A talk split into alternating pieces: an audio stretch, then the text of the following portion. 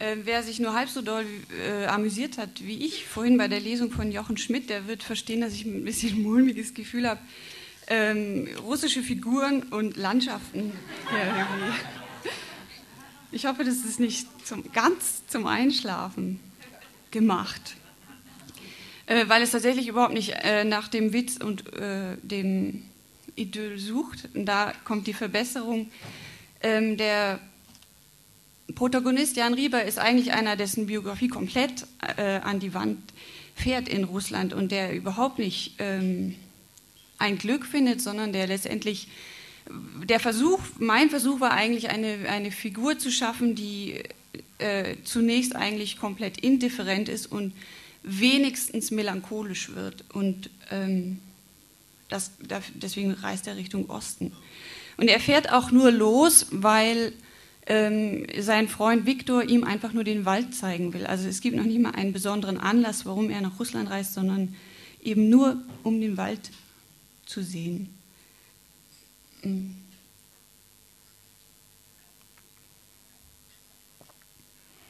Und er fährt da erst also die, die klassischen 36 Stunden Zug und degeneriert da eigentlich schon ein Stück und landet dann in Moskau bei, bei Viktor und schafft es über Wochen, also letztendlich sechs Wochen, überhaupt nicht diese Wohnung zu verlassen und sieht Moskau eben nur vom elften Stock aus und, und gerät immer weiter eigentlich in, diesen, in, diesen, in diese Sackgasse weil sich die Reise äh, auf dieses Dorf immer mehr verzögert, wie sich alles dort eigentlich immer verzögert.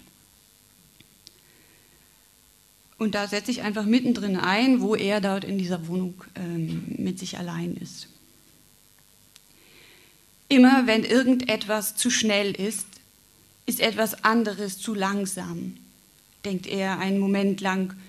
Und im nächsten Moment trinkt er schon einen Kaffee in der Küche, als Viktor hereinkommt. Er legt ein Päckchen auf den Tisch. Ich fragte mich heute, sagt er leise, was hat er eigentlich vor? Warum ist er so früh im Jahr gekommen? Warum trinkt er so viel? Was treibt er auf dem Treppenabsatz? Will er Russe werden? Traurig genug wirkt er schon, schlafen tut er auch genug. Wenn das linke Auge juckt, was ist?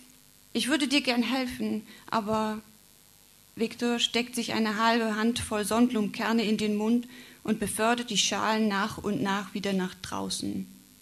Es tut mir leid, dass sich unsere kleine Reise so verzögert. Natascha und ich, es gibt so viel zu bereden. Aber ich verspreche dir, es geht bald los, also bitte bleib noch so lang und bleib noch etwas glücklich. Du wärst nicht der Erste, der hier grollsüchtig wird. Er schiebt das Päckchen zu Riba herüber. Mach auf, sagt er, ist ein Zähler, ein Metronom für die Tage, die ihren Tritt nicht finden. Riba öffnet das Papier und holt eine Uhr mit Gliederarmband hervor. Er schließt das Armband mit einem Klicken über der Pulsader und sieht Viktor an. Ja, er wolle noch bleiben, er müsse. Er könne momentan auch gar nicht zurück. Es gäbe nichts, was ihn zu Hause erwarte, außer vielleicht der Höhepunkt des Frühlings, ein unerträglicher Gedanke, denn er habe keinen Sinn mehr für so etwas wie Mai. Viktor hört zu, schweigt lang und verspricht schließlich alles zu regeln. Mach dir keine Gedanken, die Stunden hier sind so gut wie gezählt. Er zeigt lächelnd auf die Uhr und geht.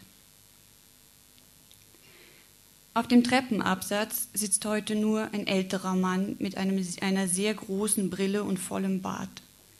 Er sitzt ganz in die Ecke zwischen Wand und Geländer gedrückt auf einem Höckerchen, das linke Bein um das rechte geschlagen.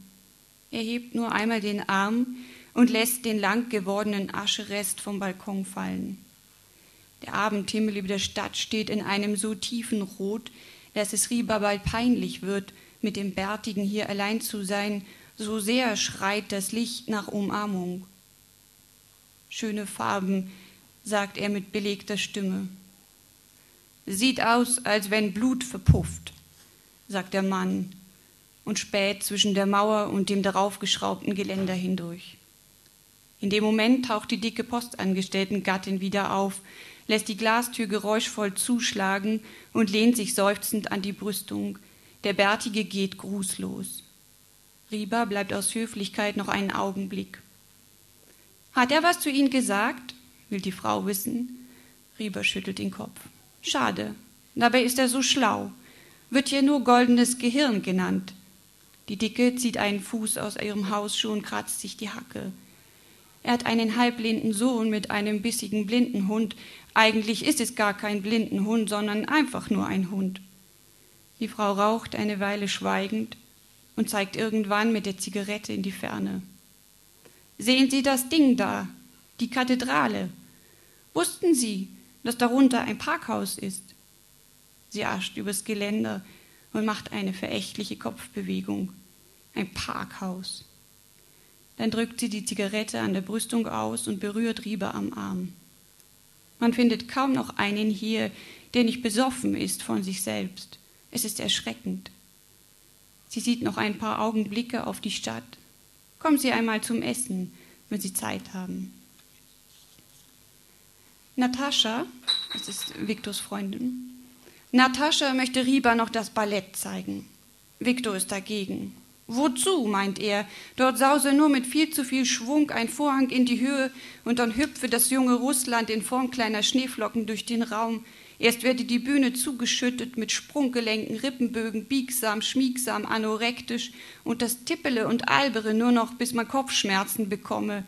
Endlich sortiere es sich, die Formationen, ja, Ballett, die Ordnung von Haut und Knochen, Spagat und Spitzentanz. Viktor winkt ab. Rieber ist erleichtert. Ihm ist nicht nach Ballett. Schon gar nicht mit Natascha. Er bleibt lieber zu Haus, liegt auf dem Bett und sieht seiner Armbanduhr zu. Es müssen Viktors Reiseankündigungen sein, die ihm die ganze Zeit das Gefühl geben, es lohne nicht, noch etwas anderes anzufangen. So bringen sie den April herum. Morgen fahren wir. Es wird Mai, übermorgen. Es wird warm, vor allem im elften Stock vor allem auf dem Treppenabsatz. Die 13-Jährige steht in sehr kurzen Turnhosen und Plüschhausschuhen am Geländer. Ein grob gestrickter Pullover hängt ihr von der einen Schulter. Riebe raucht viel und spricht weniger als sonst. Der Rote ist seit einer Weile nicht mehr auf dem Treppenabsatz aufgetaucht. Ist im Hospital, sagt die 13-Jährige mit sehr hoher Stimme, als Rieber nach ihm fragt. Er erschrickt, nicht direkt wegen des Hospitals. Wollen Sie sich gar nicht Moskau ansehen? fragt die hohe Stimme da auch noch.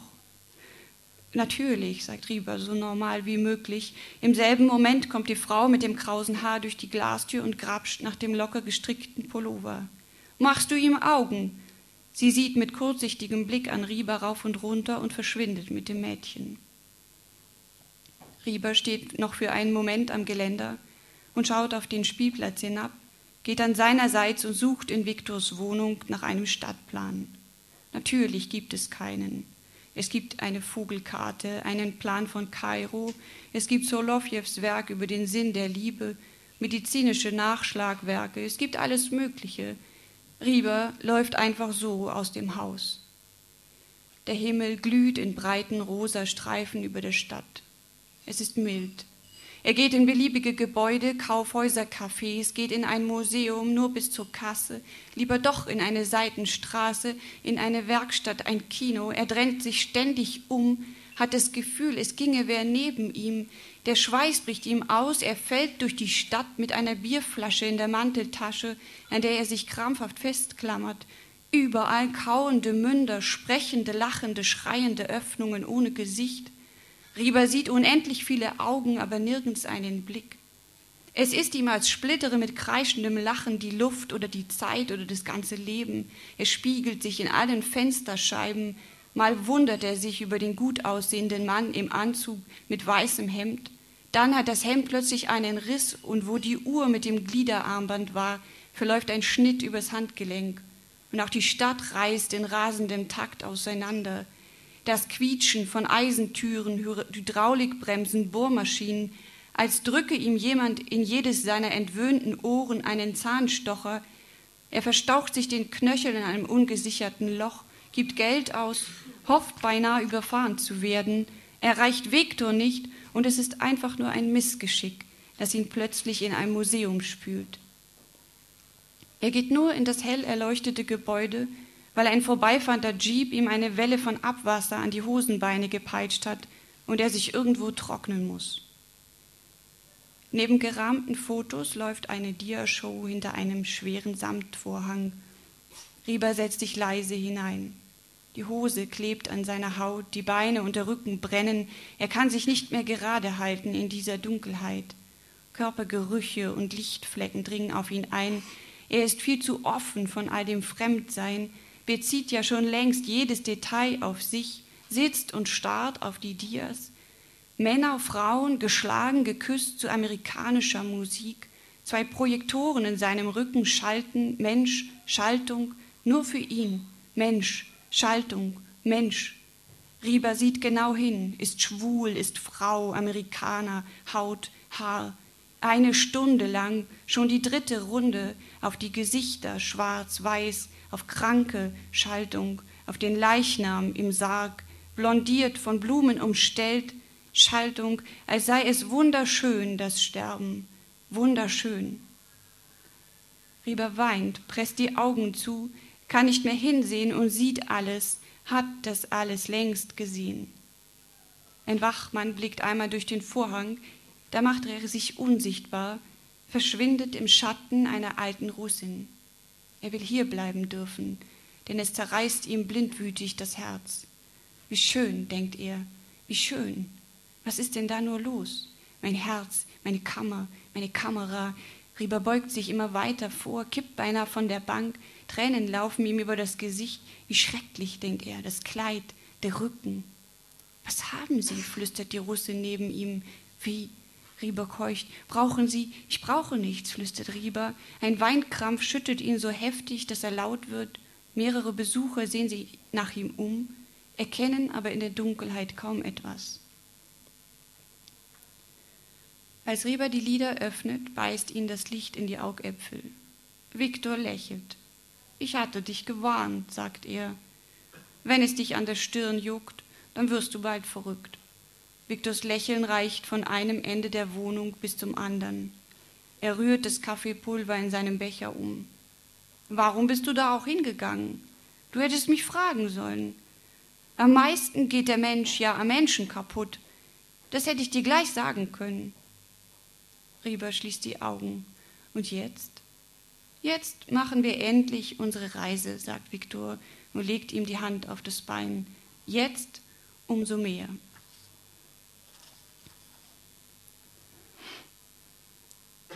Die beiden müssen in Dudinki aus dem Zug springen. Rieber landet zitternd in der Natur, wie ein frisch geborenes Kitz. Das hölzerne Bahnhofsgebäude versinkt im Gesträuch, aus dem Wald zieht ein Geruch.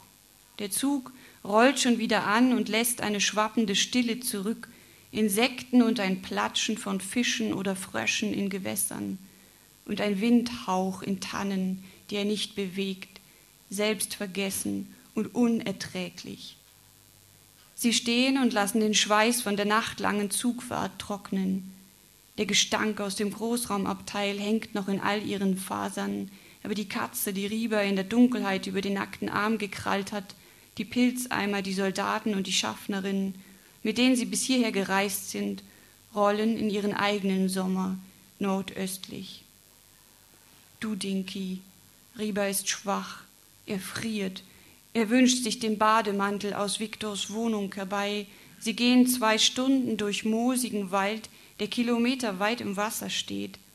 Zweimal kreuzen sie einen Fluss, glitschige Baumstämme statt Brücken, Brennnesseln und ganze Schachtelhalmfelder. Von hier kommt der grüne Geruch, ein beglückender Geruch nach Saft. Und es ist alles Natur und Ur, tief, schwer und nie gehakt und dazwischen immer wieder eine Pflanze, die schon seit dem Morgengrauen entlang der Bahnstrecke zu sehen gewesen ist. Viktor trägt das Gepäck. Rieber geht barfuß hinter ihm mit dem Kleinmut des Geschwächten, Zweige peitschen ihm ins Gesicht, dass er zusammenschreckt, persönlich berührt von den Übergriffen der Natur. Der Boden ist kalt, die Füße zucken vor Schlammlöchern zurück, als besäßen sie Eigenwillen. Auf den Wiesenstücken machen sie große Schritte.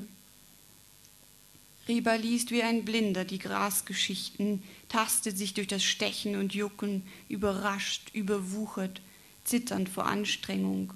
Es ist noch viel, so weit, zwei Stunden. Viktor zeigt auf einen umgekippten Baum und sie setzen sich. Es ist gut, wenn du dich anstrengst, sagt er. Alle Wege führen dich zu dir zurück. Rieber sagt nichts. Seine Füße haben rote Flecken, ein Mückenschwarm umhüllt ihn, er beißt in das Brot, das Viktor ihm reicht, es schmeckt und Luft und Himmel über dem Moor und es kriecht irgendwo und es riecht, das Gelb und das Lila und Viktors enge Augen und es geht weiter, stärker. An einem lehmigen Abhang rutscht Rieber aus, lässt sich fallen wie ein Sack, legt sich mit dem Kopf in den Lehm. Er ist ein Genesender. Er ist so doll auf der Welt, dass er anfängt zu lachen. Viktor mustert ihn besorgt. Der schlängelnde Fluss hat sie bis hier begleitet, ein glattes Fließen unter Weiden, Algenblätter in der Strömung wie Frauenhaar, und das saugt und winkt, bis sie endlich hineinspringen, das Wasser wie flüssiges Eis, Sie schreien und schlagen, Brüder, Bullen, Bäume, Bärte. Viktor wirft sich über Rieber, drückt ihn unters Wasser, zieht ihn wieder herauf, taucht ihn ein, tauft ihn fast tot, bis Rieber panisch wird und Viktor in den Bauch boxt und Mund und Mund und zu Mund und Mund zu Mund, raus, nackt, hoch, schnell, die engen Augen und Viktors Atem, dazwischen Rieber, der tot sein will, Rieber, der lebt, ein Leben, das nicht zu bremsen ist, und zum ersten Mal seit Jahren ein Gefühl wie peinliches Glück. Viktor spuckt aus und lacht, und sie sagen kein Wort mehr, bis kurz vor Schipino.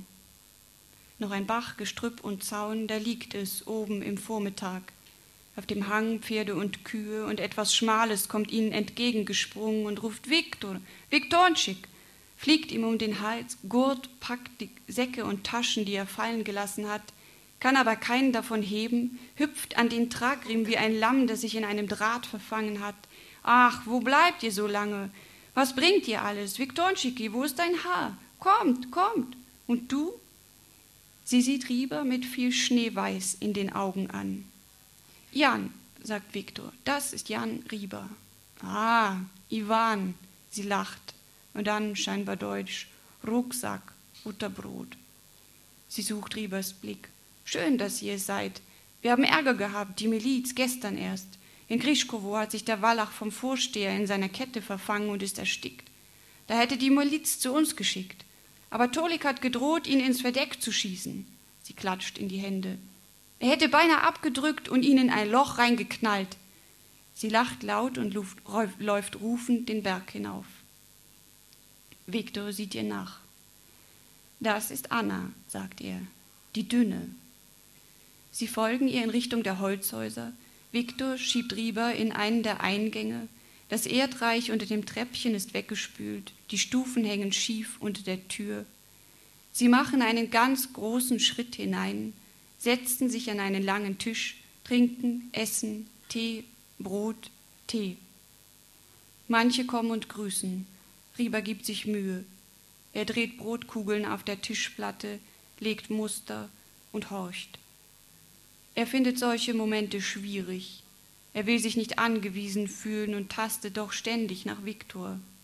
Diese Dünne gießt Speiseöl auf eine Brotscheibe, reibt mit einer Knoblauchzehe darüber und reicht Rieber das Brot. Darum wirst du dich spätestens in einer Woche hier reißen, sagt sie, und die weiße Zehe und die weißen Ecken ihrer Augen machen großen Eindruck. Danke.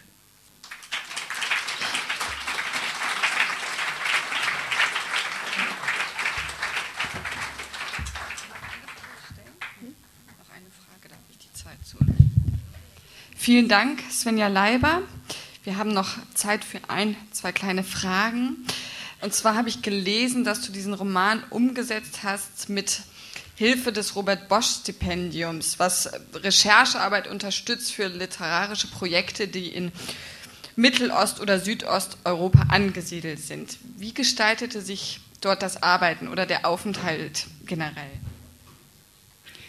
Also es ging ja eigentlich für mich einfach nur darum, äh, erstens Geld zu kriegen und kriegt dann ein halbes Jahr Lebensunterhalt und deswegen habe ich das beantragt. Und dann war die Idee eigentlich diese alten Russland-Eindrücke, die ich aus den 90er Jahren eben sehr viel hatte, irgendwie nochmal zu aufzufrischen oder besser gesagt zu aktualisieren. Und ähm, ich bin dann eine, einmal eine Zeit nach Moskau gefahren und habe da in der Schule mitgearbeitet also bin da mit einer Deutschlehrerin einfach mit in die Schule gegangen und habe irgendwie dieses städtische Leben versucht, so russisch wie möglich irgendwie wahrzunehmen und dann in, auf einer anderen Reise, die ging dann einfach nur ganz in die Provinz, also vor allem in die, in die Gegend um Peters, also südlich von Petersburg.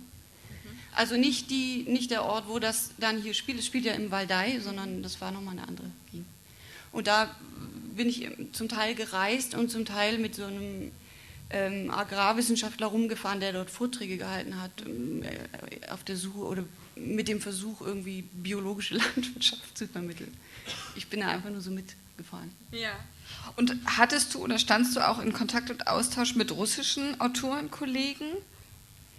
Nee, mit Autoren gar nicht. Also ich habe, also ich stand viel in Kontakt natürlich mit russischen, also Studenten vor allem ja. auch und Historikern und so, wo es auch interessante Gespräche gab oder vor allem von den, mit den Mitarbeitern von dieser äh, Memorial, das ist so eine, also eine Vereinigung oder eine Art um, Büro, die versuchen, die ganze russische Vergangenheit, die eigentlich noch so sehr weiße Flecken hat, irgendwie aufzuarbeiten und so. Das war für mich einfach interessant, aber Autoren, russische Autoren habe ich gar nicht kennengelernt. Mhm. Die Taz schrieb damals noch zu, zu dem Erzählungsband Büchsenlicht 2005 einmal, bei Leiber passt sich Form dem Inhalt an, wie das Land, so die Sprache. Wie war das jetzt in diesem Fall mit Russland, den Menschen, der Umgebung, den Einflüssen, die da auf dich eingewirkt haben? Wie hat sich das auf Text und Sprache ausgewirkt?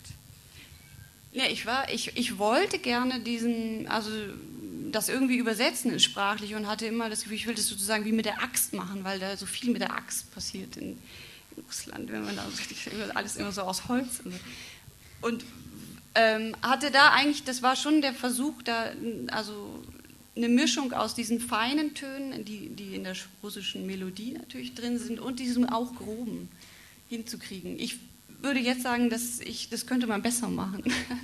Aber mich interessiert es schon. Also ich, mich interessiert ja gar nicht einfach irgendeine Geschichte zu erzählen, sondern mich interessieren eigentlich Farben oder ja eigentlich Stimmung oder so, das in irgendeiner Weise ja, zu, zu bannen. Mhm. Und mir ging es ja gar nicht darum, irgendwie jetzt über Russland wirklich was zu erzählen. Also das wäre fatal, wenn das jetzt eigentlich wirklich nur so klingt. So. Ja, tut es ja. auch nicht. Ja, auch so, weil das so, also auch nicht, ging mir auch nicht darum, irgendeine so eine Sommerfrische in Russland aufzusuchen. Mhm. So. Stehen schon Orte für zukünftige Geschichten fest, in die du hinausgehst? Ich, ich, ich glaube, ich gehe wieder in den Norden. Also es gibt so ein Projekt, was eigentlich mehr im Arabischen spielt und so, aber das ist noch sehr weit ab. So. Also ich habe irgendwann mal gedacht, ich würde irgendwie so um den Kompass rumgehen. Und dann habe ich gemerkt, das ist natürlich ein Konstrukt. Das, das so, so, so, geordnet kann ich gar nicht arbeiten. Jetzt sind ganz andere Projekte entstanden. Dann die also zum Teil in Nord, im Nord, Norddeutschland sogar wieder spielen und irgendwo also un, unverortet auch sind. Ja. Genau. Wir sind gespannt und äh, freuen uns auf, auf Zukünftiges. Aber an dieser Stelle erst einmal herzlichen Dank für diesen Auszug aus Schipino. Und ähm, ja, wir danken auch euch sehr fürs Zuhören.